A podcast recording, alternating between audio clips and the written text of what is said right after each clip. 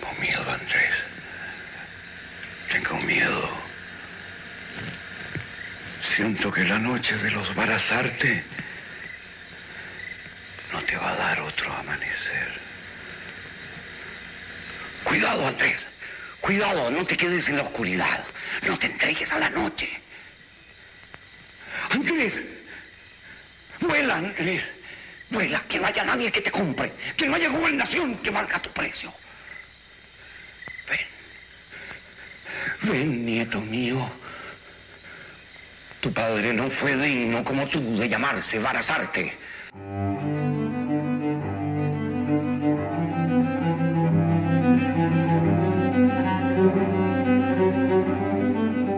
Y con este monólogo de Héctor Dubachel damos inicio al tercer episodio de Voces del Cine Venezolano. Hoy contamos con la presencia de Iván Feo.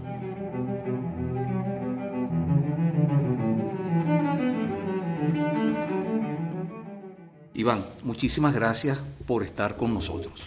Me gustaría mucho que esto, en lugar de una entrevista, sea una conversación entre amigos y una oportunidad para nosotros recorrer una parte de tu vida y de tu obra cinematográfica. En ese sentido, vamos a comenzar por el comienzo. ¿Cómo fue tu infancia? ¿Qué te gustaba de niño? ¿Leías? ¿Veías televisión? ¿El cine? ¿Te gustaba jugar al trompo, papagayos, el béisbol? ¿Cómo fueron esos primeros años de, Iván Feo? Tengo la impresión de que yo fui un niño feliz. No sé en qué términos puedo definir esa felicidad. Mi infancia es la casa en la que nací de Urdaneta Salón, detrás del nuevo circo, y el ambiente correlativo los mercados populares que se hacían, las peleas de boxeo en el nuevo circo, de las que yo sabía. Posteriormente sí fui a la lucha libre de la mano de Lorenzo González Izquierdo y escondido de mi papá. Mi infancia es Urdaneta Salón, he dicho, luego El Conde, el Este 10 Sur 15, la calle que baja al estadio de San Agustín, que no conocí personalmente. Mi infancia es Katia Lamar, a donde bajábamos por la carretera vieja prácticamente todas las semanas durante muchos años, ¿no? En el boxol de mi papá negro, que tendía a recalentar. Mi infancia es mi hermano Guillermo, el psiquiatra, el mayor, el serio, vomitando porque mareaba. Y mi infancia es mi mamá, esa mujer bellísima, extraordinariamente bella, a veces peleando con mi papá. Es la ópera los sábados en la sala donde se lloraba siempre, algo que de adolescente más luego que adolescente me llamó la atención. Yo dije, caramba, esperar a los sábados para llorar. Vi algo irregular en eso, Y yo dije, no, lloran los sábados porque no quieren llorar cuando hay que llorar, que es en cualquier oportunidad que se lo merezca. Bueno, mi infancia es mi casa, son mis padres, es mi hermano. Son recuerdos que ahora, ya viejo, pues bien viejo como estoy, yo tengo 75 años. Yo hago una diferencia muy grande entre la nostalgia y el tener recuerdos valiosos. La nostalgia es un acto paralizante, pero sí, caramba, yo valoro mucho las cosas que he vivido, las cosas que he sentido por eso que he vivido. Eso va desde una novia hasta un restaurante. Yo hace como dos años fui al centro y descubrí que no existía el restaurante Rex, que me precede por mucho, donde todavía te ponían botellita de agua con un un papelito de traza tapándolo para que las moscas no se pararan. Y cuando pedías albóndigas con espagueti te daban una especie de sábana. Yo no lamento la pérdida del Rex. Yo lo que lamento es que a nivel de restaurantes que podía pagar cualquier miserable niño como yo, que era un clase media baja, ya no pueden hacerlo. Ya no hay restaurantes. Mi infancia fue el cine Apolo y el Imperial. Yo iba al uno, un par de años donde yo fui todos los días al cine porque el cine Apolo que quedaba al lado del Imperial, frente a la plaza, cambiaba, era un cine menor y cambiaba de película todos los días.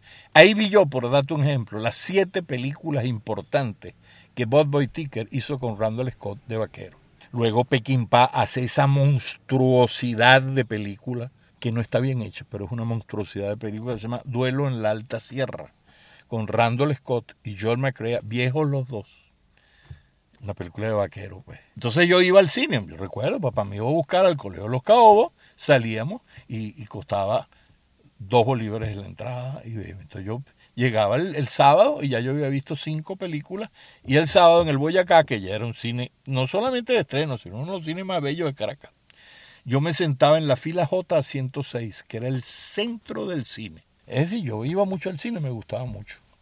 Y como tú, las películas de vaquero, que las de guerra me gustaban mucho. Que yo me leí a los 10 años Memorias de un venezolano de la decadencia, el segundo tomo, porque ahí aparece mi abuelo con el seudónimo de Don Carlos, además dice, dice Bocaterra, este Don Carlos Ramón Feo, sale la, él sale, mi abuelo sale en el año 22 con él. Aquí dicen que uno siempre se inventa un personaje que puede ser como el tío de Novecento.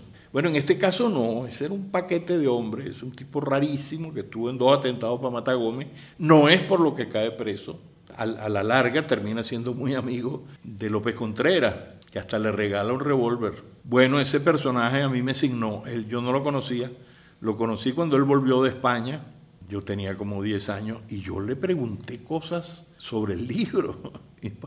mi papá me dice, ¿cuándo te leíste tú ese Ivancito? Bueno, por ahí, yo no me escondí, pero me lo leí. Mi abuelo no parecía tener resentimiento. Bueno, de hecho, fíjate tú, se hace amigo del ministro de guerra de Gómez, del, de Eleazar que le regala un revólver. Edmí Wilson, Centennial calibre 32, Lemon Squeeze se llama el modelo, que yo tuve el orgullo de portar y disparar una vez, escondido a mi papá, que era el depositario del revólver y mi papá lo votó en una noche.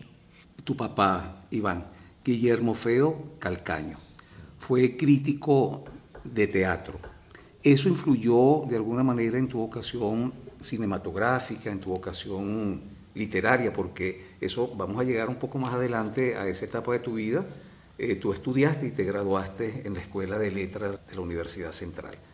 Influyó su condición de artista, papá lo era a su manera significa a su manera, un artista. Yo diría que influyó más su, gusto por la ópera, que, puso en mi vida todos los sábados a una serie de personajes como Fernando Gómez, el actor para descanse, mi tío Alberto con frecuencia, Sarabia, Lorenzo González Izquierdo, relacionado con el cine. Yo, yo tuve unos disquitos que se de cartón que se grababan en un aparato que papá tenía y eso se grababa pues con un micrófono, una cosa muy primitiva, pero todavía en las antigüedades europeas se consiguen eso. Y ahí habían unos, unos disquitos grabados en el año 51, luego yo tenía cuatro años. Entonces hay cosas de, de, películas, de vaquero, pero también está, en esos discos hubo, no miento, la voz mía, cantando Turandó desde el Popolo di Pechino, la ley cuesta, hasta el Chan Chan. No es que canto toda la ópera, pero papá a propósito, como para demostrarse que eso quedara grabado. Principio, cosas en el medio, por supuesto, el non piangere liu, hasta el final, a los cuatro años. Imagínate tú lo que, lo que me metieron, ¿no? Es una influencia muy grande, ¿no? Ah, bueno, y hay que decir que esa consideración sobre llorar los sábados la hice yo después de casado la primera vez, porque yo lloraba con ellos. Y, es más, traté de emular eso con mis amigos pero fracasé porque no le gustaba la ópera. Yo pasé de clase media baja a clase media media, cuando me mudé al Marqués, del Conde del Marqués, que es al revés, ¿no? Pero bueno, eh, la, clase media media no bailaba sino a Billo, los melódicos, y tenían ciertos, por ejemplo, los megatones de Lucho o Lucho Macedo. Eso entraba así, tú sabes. Y por supuesto, esos tipos de la, diríamos de la RCA, pues, que si Tito Puente y Tito Rodríguez. Pero para bailar salsa, tú tenías que irte para Guaycaipuro la adolescencia, Iván, ¿dónde cursaste el bachillerato? Bueno, antes de pasar a la adolescencia, déjame decirte que mi infancia estuvo muy marcada por un extraordinario colegio, que era el Colegio Los Caobos de Miguel Hacho a Misericordia, el cual me enteré hace poco cuando leí el primer tomo de sus memorias, es el mismo colegio donde estudió Américo Martín, y era de la familia, él, él, dice la familia Mingolarra, es Miangolarra que era una familia vasca, pero muy católica, muy católicos vascos y republicanos. Y ahí te viene la S vasca. La S vasca. Mi S vasca es un descubrimiento que una profesora de filología me hizo en la universidad, ya yo estudiando letras, ¿no? Eh, de ahí viene. Fue un colegio extraordinario. Me protegieron. Yo diría que me protegieron en exceso, porque cuando salí no tenía secundaria. Y me metieron en el América, que era un colegio con una dureza que te digo, ¿no? Bueno, me costó adaptarme. San Bernardino, que era donde quedaba el Colegio América, es el local de la Universidad Nacional Abierta. Era un colegio con, con patota seria, la plata negra, que la dirigía un muchacho de apellido Polo, Polo Montes. Y bueno, yo, me abrí camino porque yo nunca he sido, lo que no he sido es tonto, valiente no soy. entonces yo con facilidad me, me hice amigo y tal, y yo la transité sin problemas, pero era un ambiente duro el del bachillerato. Y yo, ya entramos en la adolescencia, yo fui muy mal estudiante, mentí mucho. A mi papá nunca se lo conté, pero a mi mamá le dije un día, mamá, yo tenía dos boletas de calificaciones. La que me daban en el América, yo tenía todo raspado. Y la otra era donde yo falsificaba tu firma. Yo estudié hasta el tercer año en el América, después me fui a la Altamira. En el Altamira conocí gente muy chévere. Y en el Altamira, no, por accidentes que yo asumí, no me renovaron. tuve que irme. Y me fui a ese maravilloso colegio que era el Friedman, espero que lo sea todavía, donde luego estudió mi hijo. El profesor Friedman me protegió como si yo como, como me protegieron en primaria. Yo estaba cerca del comunismo y le pintaba todos los días una la fecha se puede sacar por la consigna que yo pintaba todos los días en el patio decía honor a las gloriosas guerrillas de Falcón y él la hacía borrar y, y dedicó a investigar quién era. Y un día, estando yo en una clase, siento un golpe en el pescuezo, pero un golpe, un golpe, un golpe. Y era el viejo Friedman y me sacó, a, él le pegaba a uno. Cuando digo que le pegaba, es que yo no era el único al que le pegaba, yo lo vi pegarle. Pero era un, un acto afectuoso. Él no le pegaba a quien no quería. Y a mí me sacó a golpe, pero a golpe limpio, a golpe. Y me decía, eres tú, eres tú, tú eres el que está pintando. Yo, profesor, ya yo tenía viso de manejar mi clandestinidad, yo no era comunista todavía. Ese momento de absoluta clandestinidad. Ah, estoy hablando del Friedman cuando quedaba en el Pedregal. Mm. Yo me graduó en el Friedman, creo que es la tercera generación, promoción. Y fíjate si me quería el profesor Friedman, que cuando yo estoy graduándome, el primer gesto de cariño de Friedman para conmigo, lo digo con todo orgullo, es que me invita un 31 para su casa. Para su casa, donde no estaban sino la seña, su esposa, él y alguien más, yo no sé, un pintor creo que era, y yo que estaba disfrazado de Beatle. Iván, háblanos de la ruta de cómo un muchacho en bachillerato que está estudiando ciencias, ni siquiera humanidades, termina en la escuela de letra de la Universidad Central. Yo me creía poeta, no escritor, yo me creía poeta. Yo escribía cosas que parecían poesías, algunas de las cuales fueron desgraciadamente publicadas. No voy a dar detalles porque algún tonto es capaz de meterse en la hemeroteca para avergonzarme y buscar en algún periódico por allí. Tres cosas me publicaron y hoy día realmente yo las guardo porque bueno, es como los hijos cuando son tontos. Eh, uno de todas maneras los quiere, pues, pero yo he podido ser un buen arquitecto yo hubiera sido un, buen arquitecto, no, no hubiera sido buen urbanista, porque eso no me afectaba. Ahora que conozco gente que, se dedica, yo hubiera sido un buen diseñador de casas. Esa, esa cosa de relacionar la intimidad con el espacio, inclusive con buen sentido volumétrico. ¿no? Pero yo hubiera sido un arquitecto bueno. Y hubiera sido, sin lugar a dudas, un buen psicólogo clínico. No estoy hablando de psiquiatría. Yo me crié entre psiquiatras por mi hermano me los conozco de la P a la PA, de los que daban electroshock hasta lo que termina siendo mi hermano, que es una especie de gurú de la gestal que le mandan gente de afuera para que estudie con él y bla, bla, bla. Yo no, yo no hubiera podido pasar por una escuela de medicina, de manera que la psiquiatría queda bien afuera, pero yo hubiera sido un buen psicólogo clínico. Yo soy muy imprudente y me gusta dar consejos.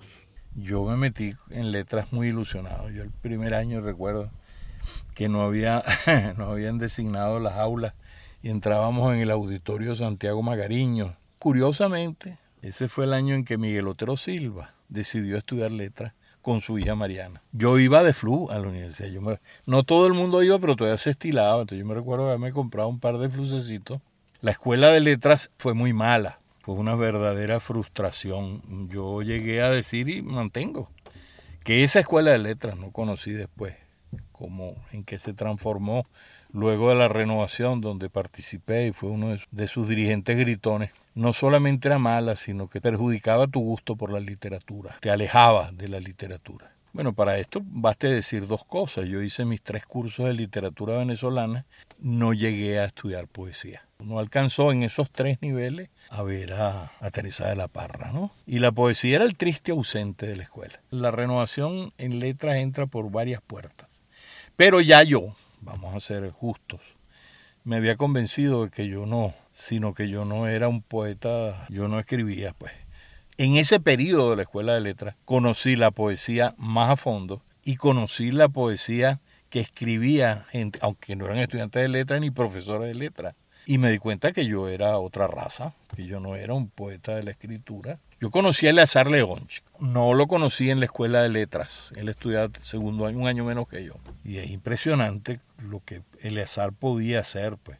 Los libros de sonetos de Eleazar, que son varios, los escritores de poesía tienen una consistencia peculiar, pues. De manera que cuando llega la renovación, yo no tengo sino resentimiento. Yo, yo era un tirapiedra, había gente que le interesaba que la literatura se enseñara de otra manera. Yo también, digamos, ¿no? Pero esa gente que era Jaime López Sanz, el poeta Acevedo, Silvio Horta, en paz descanse, ellos les interesaba que a mí no me interesaba nada de eso. A mí me interesaba era ajusticiar y cobrar venganza por quienes me habían hecho perder tres años de mi vida. No digo que fue mal en todo sentido. Conocí a Adriano, por ejemplo, me pude relacionar para que después surgiera esa amistad interesante que tuvimos Eliezer y yo. Pero los estudios, por Dios, eso es basura. ¿Cambió la escuela de letras con la renovación? No tengo la menor idea. Tengo mi duda, por supuesto, porque yo soy un... Siempre veo el vaso medio vacío. Y yo no me graduó con todas mis materias cursadas, sino nueve años después. Yo no volví más. Yo me gradué siete años después con un guion sobre Otelo, que era la película que estaba tratando de hacer y no pude con, con el guion, pero además una separata sobre la maldad de Yago. Y me gradué por secretaría. No me interesó más, pues. Es que a mí no me interesaba mucho. Una vez que yo vi que eso no servía, en lo que se acabó el, de, el desorden, que no lo era de verdad, sobre todo en letras no era un desorden.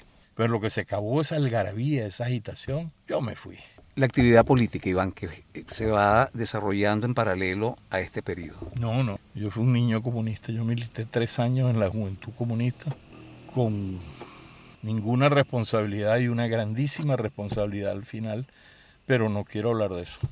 Pero fue un niño, pues. Cuando yo entro en la universidad, yo entro en agosto del 64 a la Juventud Comunista y me voy en el 67 entrando a la universidad. Fueron dos años y pico. Fue más o menos como volver a leer Memoria de un venezolano en la decadencia. Tú puedes decir que no te tienes que arrepentir de nada, pero salvo alguna gente que conocí, no tengo nada bueno que recordar de eso.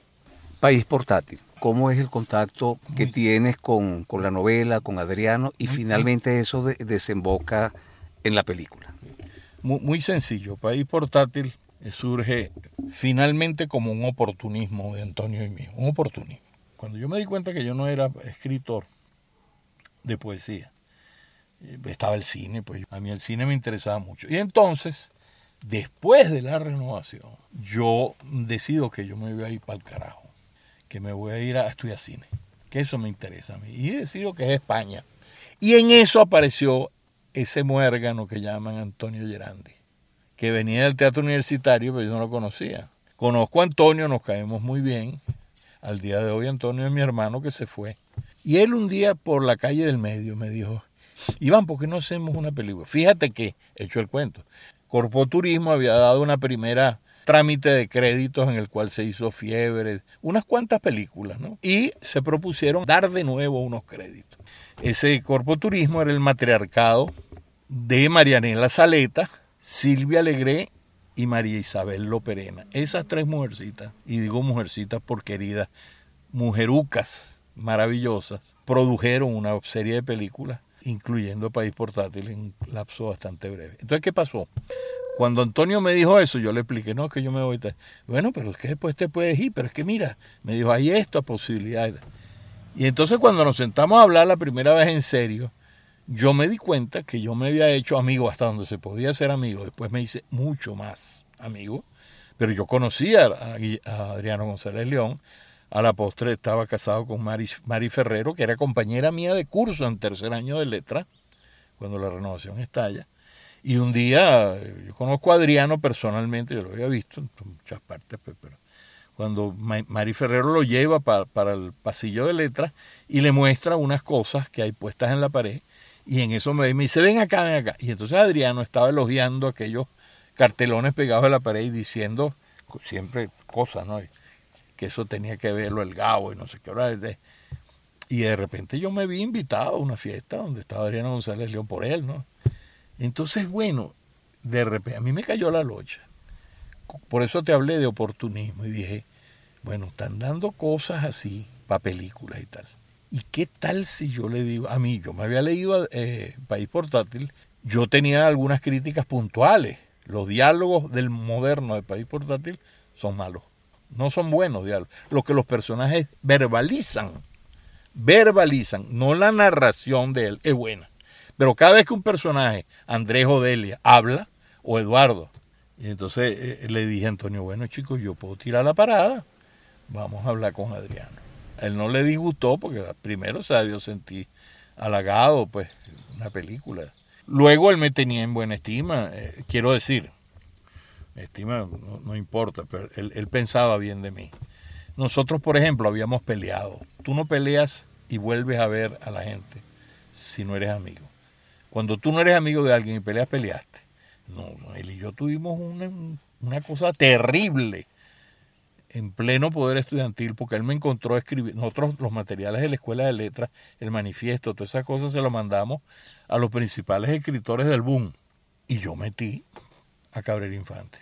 Y él me agarra escribiéndole la carta, cuando él todavía no era, no había pasado lo de Padilla. Y entonces él, como es Adriano de impulsivo, me armó una vaina. Y yo, bueno, eso no se lo permito yo a nadie, viejo. Yo hago lo que a mí me da la gana, a menos que esté haciendo una cosa mala, que no me acuerdo ninguna vez que haya hecho una cosa mala y me hayan descubierto. yo me le paré y, entonces me dijo otra cosa más y le dije, peleamos, peleamos así, pues yo terminé diciendo, bueno, pues sabes cómo es la vaina, que yo no le, en esta carta que voy a no voy a hacer escueto, le voy a decir que él es el mejor escritor que existe en esta vaina. Y después volvimos entonces éramos amigos, nos respetamos. Eso es respeto. Tú puedes pelear con alguien, pero si tú lo respetas y hay una cosa, ah, el afecto no se puede definir, pero el respeto priva sobre el, afecto. Y entonces eso, eso estuvo bien. Entonces Adriano nos dijo que sí. El guion literario se lo leímos en la estancia y Adriano reventó a llorar y aquella vaina, aquello. Me acuerdo que un señor se paró y le dijo que no diera tanta grosería y Adriano le empezó a decir las groserías que habían en el Quijote, que Quevedo, que... Y en la película ya el crédito está solicitado, porque el oportunismo fue ese. ¿Quién Carrizo no va a valorar que uno esté haciendo la obra Premio 6 Barral 68, por Dios? La situación era otra y políticamente no hubo ningún inconveniente. Pero lo que yo te quería decir era que hasta el momento que nosotros le leemos el guion con todo el tiempo invertido, no habíamos firmado nada. Adriano se podía caer de un avión o a conmigo o lo que fuera, y bueno, ya habíamos invertido el tiempo en eso, todo, y después sí firmamos pues la, cosa. Para no abundar más en la página ivanfeo.com, en el, lo que se le dedica a la película País Portátil, hay un botón que dice, así escribió Adriano sobre País Portátil. Y yo, una vez que me invitaron hace nada, hace, bueno, hace nada, no hace seis años, a una proyección en Chacao, yo arranqué diciendo, yo no, yo no vine a hablar bien de esto, más bien puedo hablar mal. Yo hago una lista de los defectos del país. Si ustedes quieren que yo les diga qué es lo mejor que tiene país portátil, lo que Adriano opinó. Los autores normalmente son, son duros con las películas que hacen sobre sus obras, ¿no? Y Adriano tenía, caramba, para mí, la mejor de las opiniones, ¿no? En País Portátil, Iván, te toca ser guionista, codirector de la película junto con Antonio Gerandi, pero también eres el protagonista de la película. ¿Cómo lograste manejar tantos roles, sobre todo el rol de codirector y actor protagónico de esta película? Lo de actor fue un accidente. El guion se hizo en un, trabajo colectivo de varias personas, en el que sería asistente de dirección y editor, como es Alberto, como fue. Él murió Alberto Torija. Incluso tuvo un tiempo Irse Martín. Después en el guion se termina, se hacen los diálogos eh, fíjate, la estructura del guion eh, queda determinada de una, forma. y yo me voy a Río Chico y escribo la mayoría de los diálogos, yo, yo, yo no soy obsesivo con eso. Yo sé que hay diálogos que hay que dejar para después. Hoy día tengo la teoría de que los diálogos es lo menos importante. Tú lo que tienes que tener claridad con los personajes para otorgárselos a un actor, que puede ser profesional o no, y el carácter, porque los diálogos puede terminar haciéndolos el actor. De hecho, eso en mis dos últimas películas, eso funcionó así. Ensayos grabados que el tipo oía de una lectura y después se leía más nunca el guion y tenía prohibido volver a leer. Entonces, bueno, el guion se hace, yo escribo los diálogos, eh, la mayoría en Río Chico, en casa de mi mamá. Yo tengo recuerdos puntuales de cuál era mi estado físico cuando escribí tal diálogo, por ejemplo, el, el monólogo de Salvador que dice Andrés, Andresito, vuela Andrés. Eh, ok, que es lo que había bebido yo. Yo no me emborracho para crear nada pero ahí había una especie de, rutina que llevó a que ciertas cosas yo las hiciera serenito, así, en el borde de la, en el plató de la, de la rasca. Mi tejat siempre está encima. Barazarte, ¿cómo está usted? Barazarte, siga así, que va a llegar muy lejos. Barazarte para acá, Barazarte para allá, Barazarte. Barazarte. embarazarte. Yo creo que País Portátil, fíjate tú esto que voy a decir, es la primera película que no tiene un mal actor. Hay un figurante por ahí que no voy a mencionar y por aquí otro que, que no están. Pero ahí no hubo un mal actor. Ahí lo que hubo fue, termina siendo un, un conjunto de gente que quizás estaba mal repartida. A mí, pareciéndome Silvia Santelice, una actriz de primera categoría, a mí me termina chocando su acento chileno. Allí no tengo reproches, superó nuestras expectativas desde el punto de vista de calidad actoral. Para darte un ejemplo de los errores, que yo pienso que son errores. La actuación de Fernando Gómez es brillante, brillante, brillante yo tuve que quitarle la naturalidad y decirle, no, Fernando, que te estás cuidando las espaldas con que te dicen que tú eres teatral y aquí esto es cine. Es que Epifanio Barazarte es un hombre que siempre que habla con la mujer y con el hijo sobre todo, es un engañador. Y esta secuencia tan, tan, tan, tan principal es lo que está haciendo es tratándolo como un niño. Y entonces, no, vamos a darle...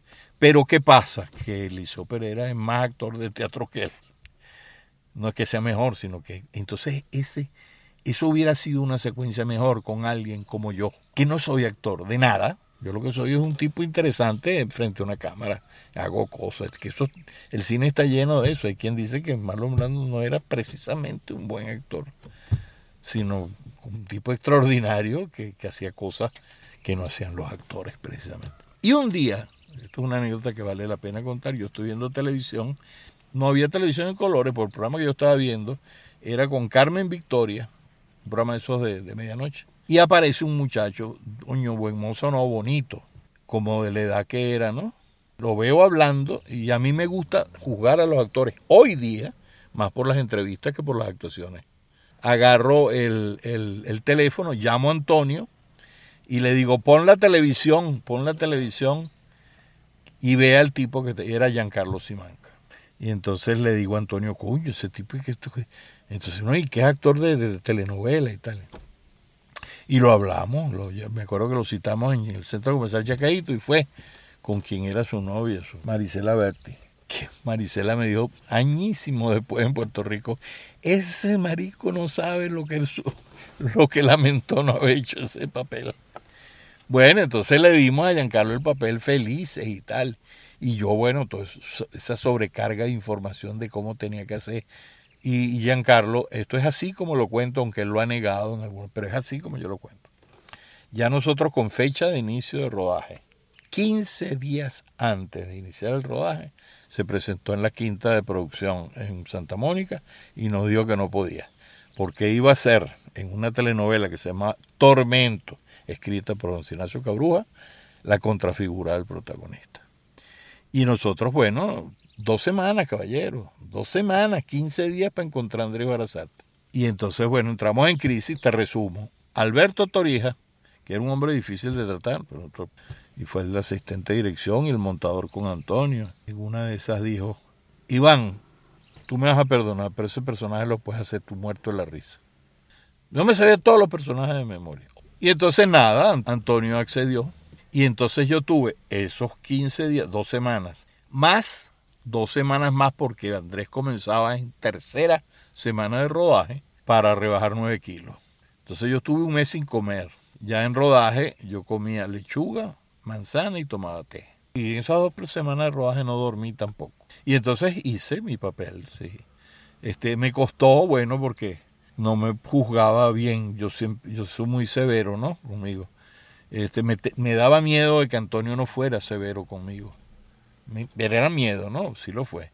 Sin embargo, esto hay que decirlo, el final de Andrés en la cama con Delia, cuando ellos, hay el round sobre las armas, que termina llegando la cámara a ellos y ella le dice, te tienes que ir. Y él dice, un, sí, una especie de sí. ¿eh? Eso iba precedido de un, monologuito mío que yo quité. Antonio no lo quería quitar, yo le dije, eso no va. Yo tengo muy buena opinión de mi actuación aquí, en líneas generales, yo no digo que, ni, que una maravilla, pero eso no va. Era un diálogo bello que me lo sé, te lo digo. Están acostados así, entonces él se cae viendo el techo y se le dice, ¿tuviste Lucía la película de los cubanos? Y ella murmura un sí. Y él continúa, le dice, ¿tú te acuerdas en la primera Lucía, cuando ellos salen de la iglesia, que él se le acerca? Sí, dice.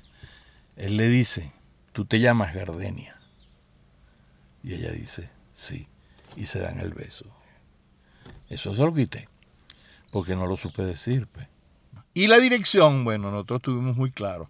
Nos, el guion técnico de País Portátil lo hicimos, así como yo escribí buena parte de los diálogos en Río Chico. El guion técnico, plano a plano, cosa que yo no he vuelto a hacer. Lo escribimos Antonio y yo en mi casa donde yo vivía en San Antonio de los Altos, en las Polonias Viejas. Y ese era un guion fiero, o sea, bien estudiado dentro de nuestras capacidades, porque ¿qué había hecho Antonio? Un corto y su experiencia de teatro, y yo había hecho unas cuñas. Bueno, entonces, eh, ese guion era del acuerdo nuestro, Antonio Derandi y Van Feo. Nos lo conocíamos, sabíamos por qué. Fíjate que nosotros terminamos quitando en montaje toda la ciudad en el autobús, porque no, no, no nos pareció. Pues. No te puedo dar explicación, pero no nos pareció entonces, de un acuerdo muy, muy cierto, muy, muy, compartido del guion, nosotros nos repartimos las cosas. El hombre de la puesta de la cámara y del movimiento y de la cosa, salvo que hubiese una cosa muy evidente o una idea, eso era Antonio. Yo me dediqué más a dirigir actores. Nos dividimos bien las cosas. Si yo tenía una idea, yo le decía, Antonio, Antonio siempre me consultaba a mí y yo siempre lo consultaba a él. Los hijos de su madre, antes del estreno y después del estreno, decían que, que incluso llegaron a provocarnos para que dijéramos que la película era más de uno que de otro. Y eso no pasó nunca porque no era verdad. De País Portátil se han dicho muchos embustes. Hay gente que es profesional de haber dicho embustes. Ya no, no, recuerda a nadie. Eh, pero para nosotros fue una labor de conjunto absolutamente hermosa y sin conflicto. Tuvimos peleas, seguimos teniéndola. Yo que soy tan explosivo, un grito de Antonio me ponía a mí en mi sitio y se acabó. Iván, 748 spots publicitarios. ¿Cómo es Iván Feo publicista? Yo comienzo a trabajar en agencia de publicidad, que es la primera agencia en que trabajé como redactor. No se llamaba creativo en esa época, era redactor junior. Yo entré en Corpa en el año 71 y estuve trabajando en publicidad, bueno, hasta casi que hasta el día de hoy, no mentira. Pero bueno, fueron muchos años, pues hay dos decenas, o sea, yo, yo, claro, no con el mismo ritmo. Yo primero trabajo en agencia de publicidad como, como redactor. Después soy jefe de redacción en McCann Erickson. Entonces, claro, hay comerciales que me los atribuyo porque los inventaba yo. Yo decidía que después me voy con F. Publicity, que es el hombre que me había contratado en Corpa, que pone su propia agencia. De manera que fueron muchos años trabajando en publicidad. Y después de eso, bueno, pues yo puse mi propia productora. Yo había hecho comerciales por mi cuenta como director freelance. Entonces, claro, yo siempre he sido medio pulpo, entonces yo, yo hacía el comercial, lo dirigía, cobraba un sueldo por eso, pero me metía en el casting de tal manera que yo hacía el casting. Y además yo me inventaba. Yo tengo un amigo en Maracaibo que es perfecto para esto porque tiene que ser un sultán que hable como un árabe. Entonces, bueno, fui haciendo nombre hasta que alguien me dijo, ¿y qué haces tú trabajando freelance para alguien? Pon tu productora. Y puse mi productora.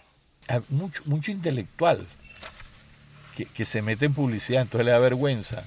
Y entonces dicen que están prestados a la publicidad. Literalmente, es una frase que yo he oído. Yo estoy prestado a la publicidad. Con lo que oh, sin, sin duda están diciendo, yo soy una cosa distinta, yo soy mejor que esto y tal.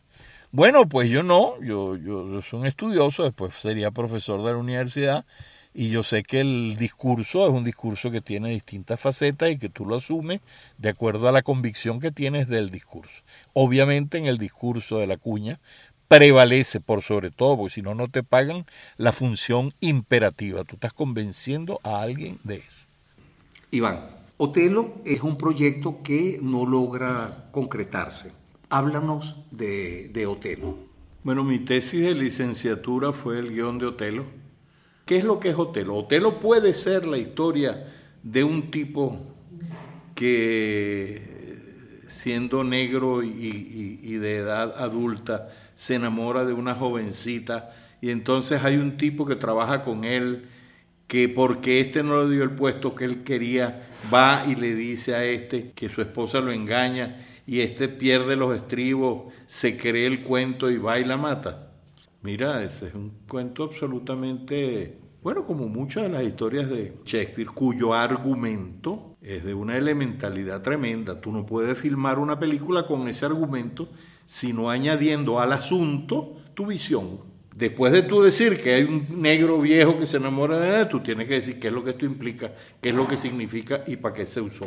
Una cosa es el argumento y otra cosa son los asuntos que la película toca. De ahí que, por ejemplo, en, el cine de género, tú tengas que diferenciar las grandes películas porque sencillamente lo que hacen es desbordar el género en tanto que sus argumentos, que son muy parecidos. Entonces, Shakespeare en general, en general, tiende a hacer unos estupendos argumentos que le gustan a todo el mundo, porque las lecturas son eh, como el patio, el balcón, eh, hasta llegar a la galería. Te voy a afirmar que el mejor Shakespeare que yo he visto en mi vida se llama West Side. ¿Por qué? Bueno, porque ahí corrigió a Shakespeare. El último acto de Romeo y Julieta es una cosa baladí, pues aquellas reflexiones morales de las dos familias, diciendo por qué pasaron las cosas. Yo he insistido, eh, por ejemplo, Luigi Chamana, mi, mi querido hijo, hermano, alumno, cuando él montó su, su muy buena Romeo y Julieta, dice, maldito sea que no le eliminaste ese acto, ¿no viste esa historia? La modernidad de esa historia a prueba de bala. Esa mierda que hizo Spielberg ahorita, yo no la veré nunca jamás. Eso es como ver el musical de ocho y medio, ¿no? Eso es una falta de respeto insigne, pero además Spielberg es un retrasado mental con todas las la ley. Bueno, entonces volvamos al hotel, lo que yo intenté. A mí me interesaba mucho, me interesaba lo de los celos, lo estudié, yo escogí un, tipo de celopatía, porque hay muchas serias y que además son paralelas, eh, no tienen que ver, es con otras, ¿no? Y la mía partía del de la frase de Woody Allen al comienzo de Annie Hall, citando a Grucho Marx, que es que yo no sería capaz de entrar en un club que me aceptara como miembro, es el autodesprecio. ¿no? Yo escogí esa celopatía. Me pareció chévere, me pareció que era razonable. Conocí gente así, mi hermano me presentó a alguien, yo buceé por allí y leí. Eh, eso, un gran amor, y tú eres tan, tan, te tienes tan poca autoestima que en lo que te raspa un cuchillito así, te dicen que la tipa es una vagabunda. ¿Y cómo no va a ser una vagabunda si yo le gusto? Semejante plasta que yo soy. Con el éxito de País Portátil estaba seguro de conseguir otro crédito. Conseguí la coproducción con Puerto Rico. Escribí un guion en donde Yago era ciego, en donde Otelo era un hijo de un republicano español que había muerto en la guerra y una negra culí que fue guerrillero y en esas cosas políticas conoció a otro singular que era un, ciego. Ese ciego en la película lo iba a hacer Daniel Lugo. Total es que a través de Daniel además conseguí la coproducción allá, se había arreglado y entonces había la cosa de hacerla en un tiempo X. Entonces él era el cantante de, de salsa más importante de una cosa que se llamaba Suena Records. Y entonces como producción, dicen, ¿y por qué no le proponemos a la FAN y el tipo del cantante de la FAN? Y yo me fui con Daniel para Puerto Rico, me le metí en el club de tenis ah, y lo acorralé Y el tipo mm, aceptó ver un video que yo había hecho con Leonardo Aranguiz. ¿A quién acorralaste? A Jerry Masucci, al director de la Fania. Y él vio un video que yo había hecho, un video de 15 minutos, con la historia de lo que iba a hacer y cómo el tipo y, y el argumento narrado así a grandes rasgos. La primera Desdémona que se me ocurrió fue Victoria Abril, te estoy hablando del año pum. Y después dije, no, está muy conocida. Entonces quería una tipa que es, hoy en día es famosa y ya está vieja, que es Emma Suárez, a quien bien pasa palabra en estos días. Tenía 15 años, ya había hecho una película que se llamaba La historia de Leticia Valle. Y me la recomendó un director de fotografía español, un director de fotografía español que había traído creo que Mauricio. Entonces, cuando yo arreglé con la Fanny, salí en el Nacional firmando con Jerry Masucci, aquello fue, no, tú sabes. Después de eso, la Fania visitaba, como decía en agosto, y, no volvía sino hasta dentro de un año. Y decía, coño, si yo quiero esa secuencia donde Otelo se presenta con las estrellas de Fania, eso jugaba en el argumento muy bien. Él decía, un día no voy a cantar sino bolero. Entonces yo dije, bueno, o espero todo este tiempo o busco la manera de filmar. Hice una filmación en el poliedro con seis cámaras, seis grabadores Nagra, todo eso prestado. Y un gasto personal muy grande y tuve que pedirle dinero a un agiotista. Llevando las latas a Tiona Film para que las revelaran, me empecé a sentir mal, a sentir mal, a sentir mal. Y en la casa, viviendo solo, me vi las manos y las tenía como un Orange Crush. Eran amarillas. El diagnóstico me lo hicieron por teléfono. Me fui al médico, una hepatitis severa. Me tuve que vivir con mi mamá. ¿Y qué pasó? A pesar de la fantástica secuencia filmada donde yo salía al escenario, eh, advirtieron al poliedro que se le batió el récord esa noche. Dijeron, ahora viene una, vamos, ustedes van a, es una película que estamos haciendo, dijo el tipo. Eso quedó estupendo. Yo filmé en los camerinos. Celia no aparecía en esa presentación que yo había visto en Puerto Rico y había notado el orden de salida. entonces dije, yo no lo puedo perder.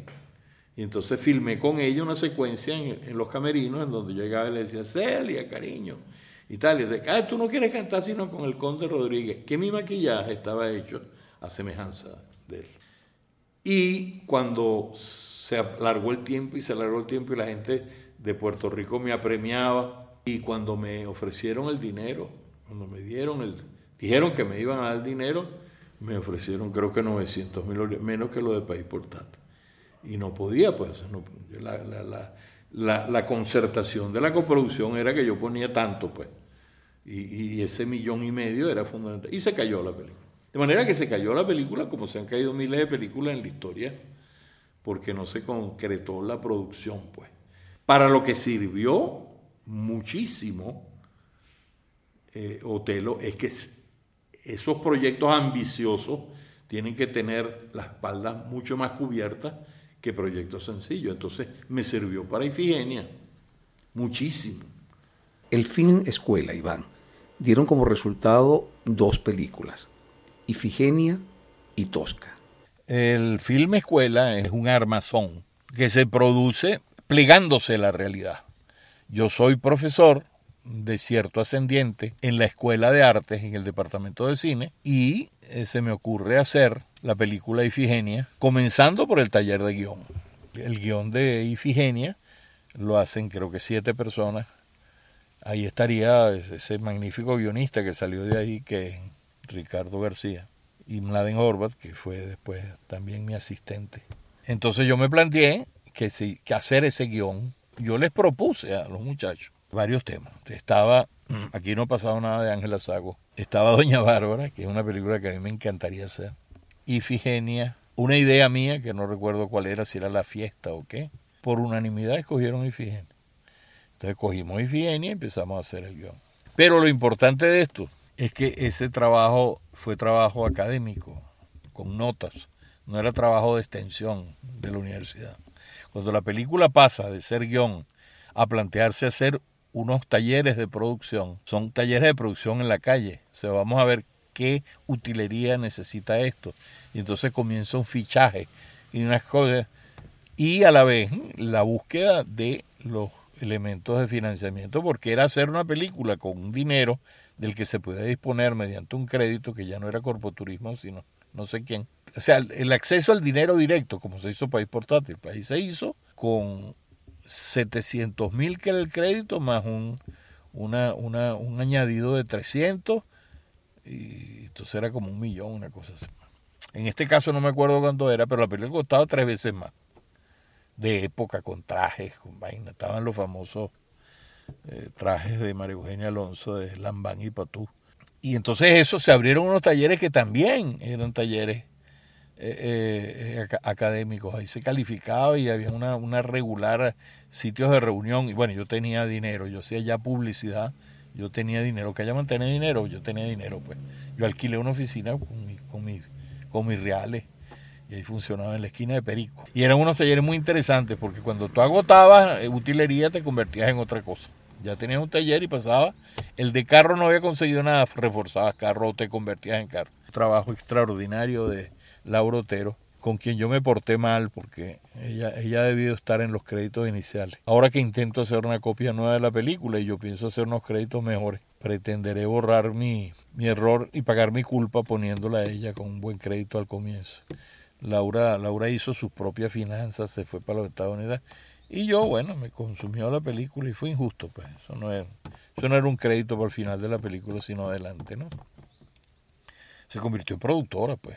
Productora no solamente del vestuario, sino que ayuda a muchas cosas.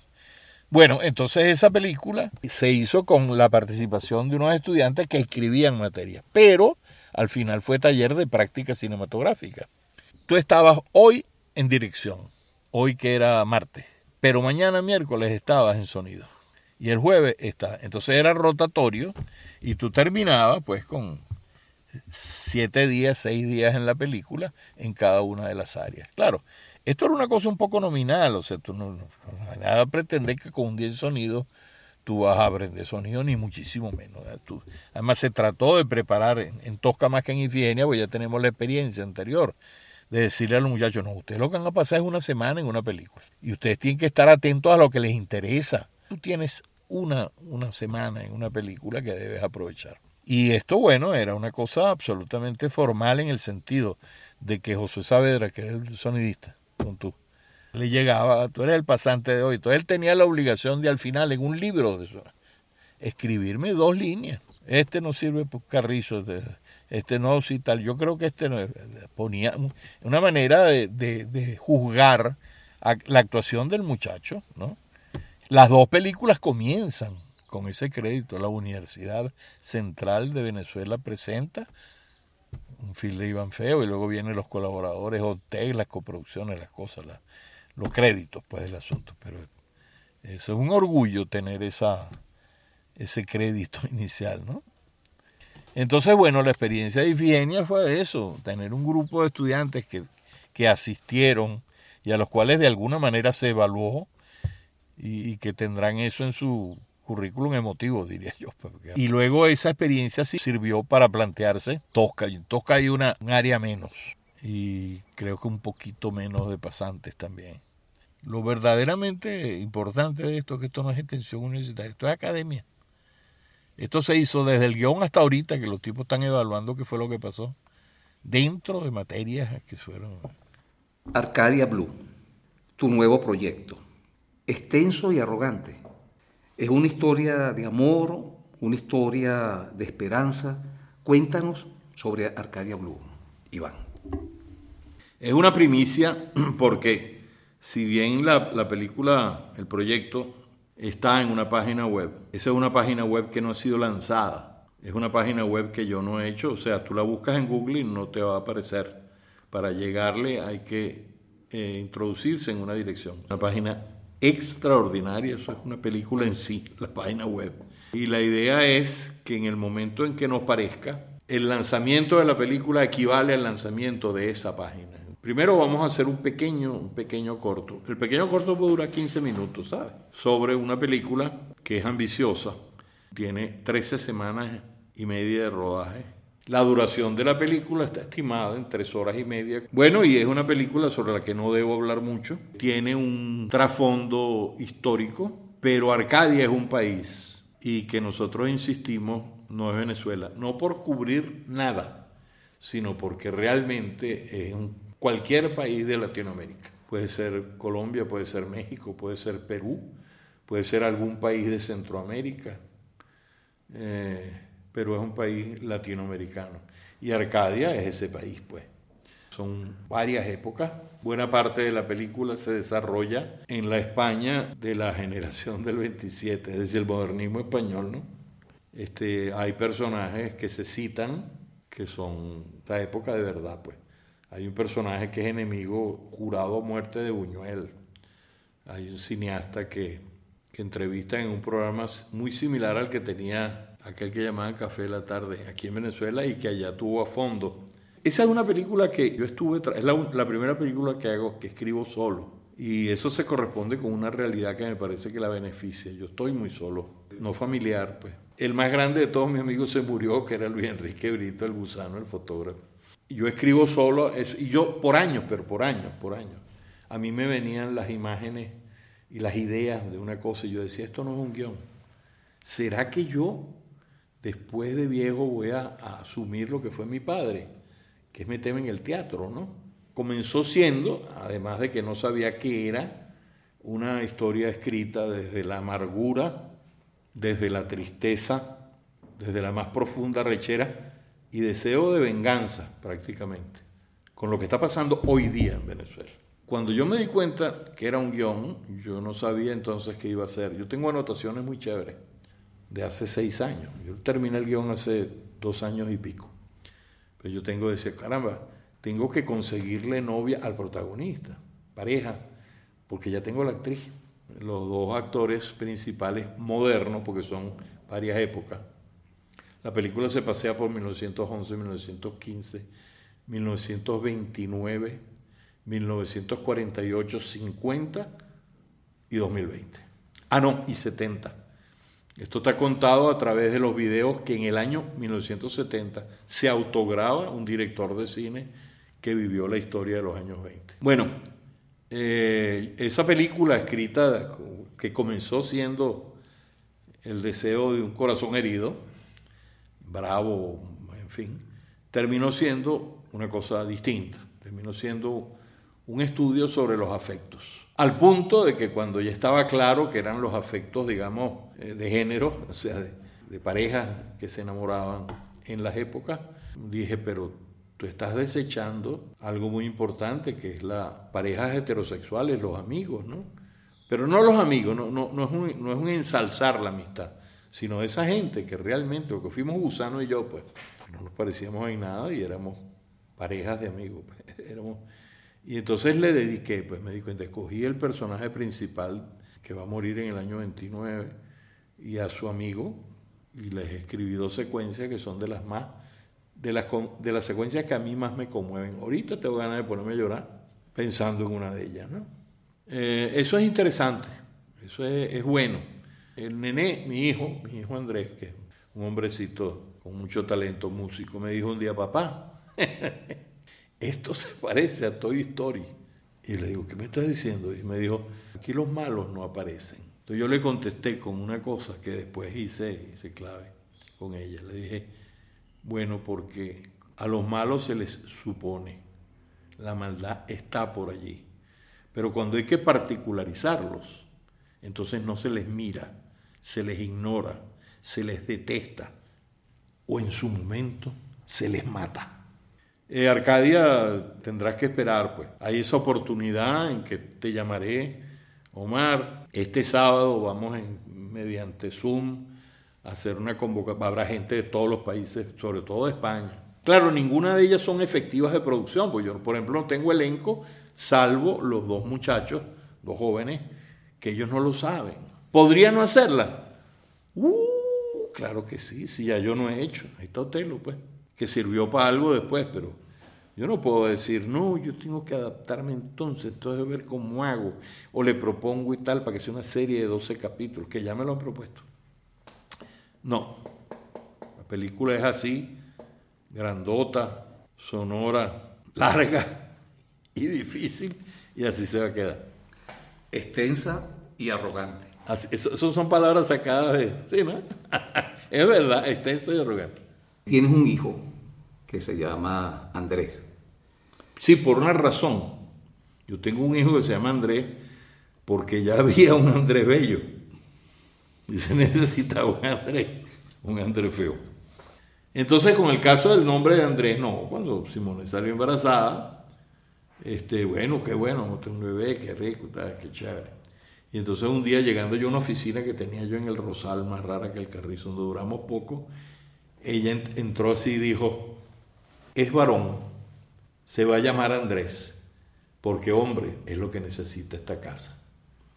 Que son las palabras de papá Salvador cuando Nicolásito le lleva en la cesta al higuerón a Andrés Barazarte. Es varón. Menos mal. Se va a llamar Andrés. Sí, menos mal. Porque hombres es lo que necesita esta casa. Se lo pone Simonet con esa frase de país portal. Iván, si tuvieras que quedarte con una novela, ¿con cuál te quedarías? Es que con una mente tan vieja como la mía, yo no puedo hacer observaciones sin aclaratoria. Adelante. A mí Rayuela me cambió la vida. Y yo la leí con la hepatitis de Otelo y me parecieron las morelianas inadmisibles, como parte de la estructura. Eso de que yo quiero hablar de literatura, reúno al Club de la Serpiente para hablar de literatura, que, son las, que es lo que son las morelianas. Entonces, pero esa es la novela que yo te puedo decir que a mí... La otra, Tres Tristes Tigres. ¿Con cuál película te quedarías? Ocho y medio. Ahí, no sé decidir, pero ocho y medio y West Side Story. Sí, sin lugar a dudas, ocho y medio es, ocho y medio es, ocho y medio es una maravilla. Yo, yo le deseo la muerte a los que tuvieron la idea de hacer ese musical con ocho y medio, que no veré. Ah, Arcadia se llamó mucho tiempo, tres y medio. ¿Por qué? Porque yo tengo dos películas y media. País y media película. ¿Con cuál cantante te quedarías? Jussi Björling en la ópera por mucho. Agustín Lara como cantante por mucho. Nadie canta mejor las canciones de Agustín Lara que él con esa voz tan horrenda, tan horrenda. No, si ponen una foto peor, ¿no? Y Marco Antonio Muñiz. Pero cuando estaba con los tres haces. ¿Con cuál director de cine te quedarías? Fíjate tú, hay que aclarar, o sea, a mí Fellini me, mata por, por, por, ocho y medio, pero a mí no me gusta Fellini. No sé, estaría entre Berman y, y Scorsese. Berman, Berman no hay nada que no me admire. Además es director de cine, ya hablamos de películas. Coño, Berman es genial. Cuando Berman dice con aquella tranquilidad y aquella simplicidad, no, yo me voy del cine, voy a volver al teatro, aquí ya no tengo energía. entiendo tan perfectamente eso, ¿no? ¿Tu comida preferida? La cebolla rellena de mi mamá, que es una receta de la familia de mi papá, que son rellenas. Las cebollas tienen, se rellenan. De una cebolla salen dos del tamaño de una pelota de béisbol, se deshojan y se vuelven a armar con dos quesos adentro, queso blanco y queso amarillo. Y al final se le pone bechamel y queso parmesano y van al horno cebolla. Y después una que yo preparo, yo en vida de ella le dije, mamá, yo preparo los ravioli en salsa de malta mejor que tú. Que es una receta de ravioli con salsa Napoli malta. Y tienen que llevar bobril. Si no hay bobril no existe. Esas dos. Bueno, Iván, muchísimas gracias por por tu tiempo. Eh, fue una, una, conversación un poco accidentada porque tuvimos que cambiar varias veces de, de, locación. porque nos perseguía el jardinero con su máquina. Así que pedimos mm, disculpas a los escuchas si en algún momento el jardinero entra en mitad de la conversación. Iván, muchísimas gracias de nuevo. Gracias a ti, hermano, por la deferencia. Y, y perdona las digresiones, es la edad.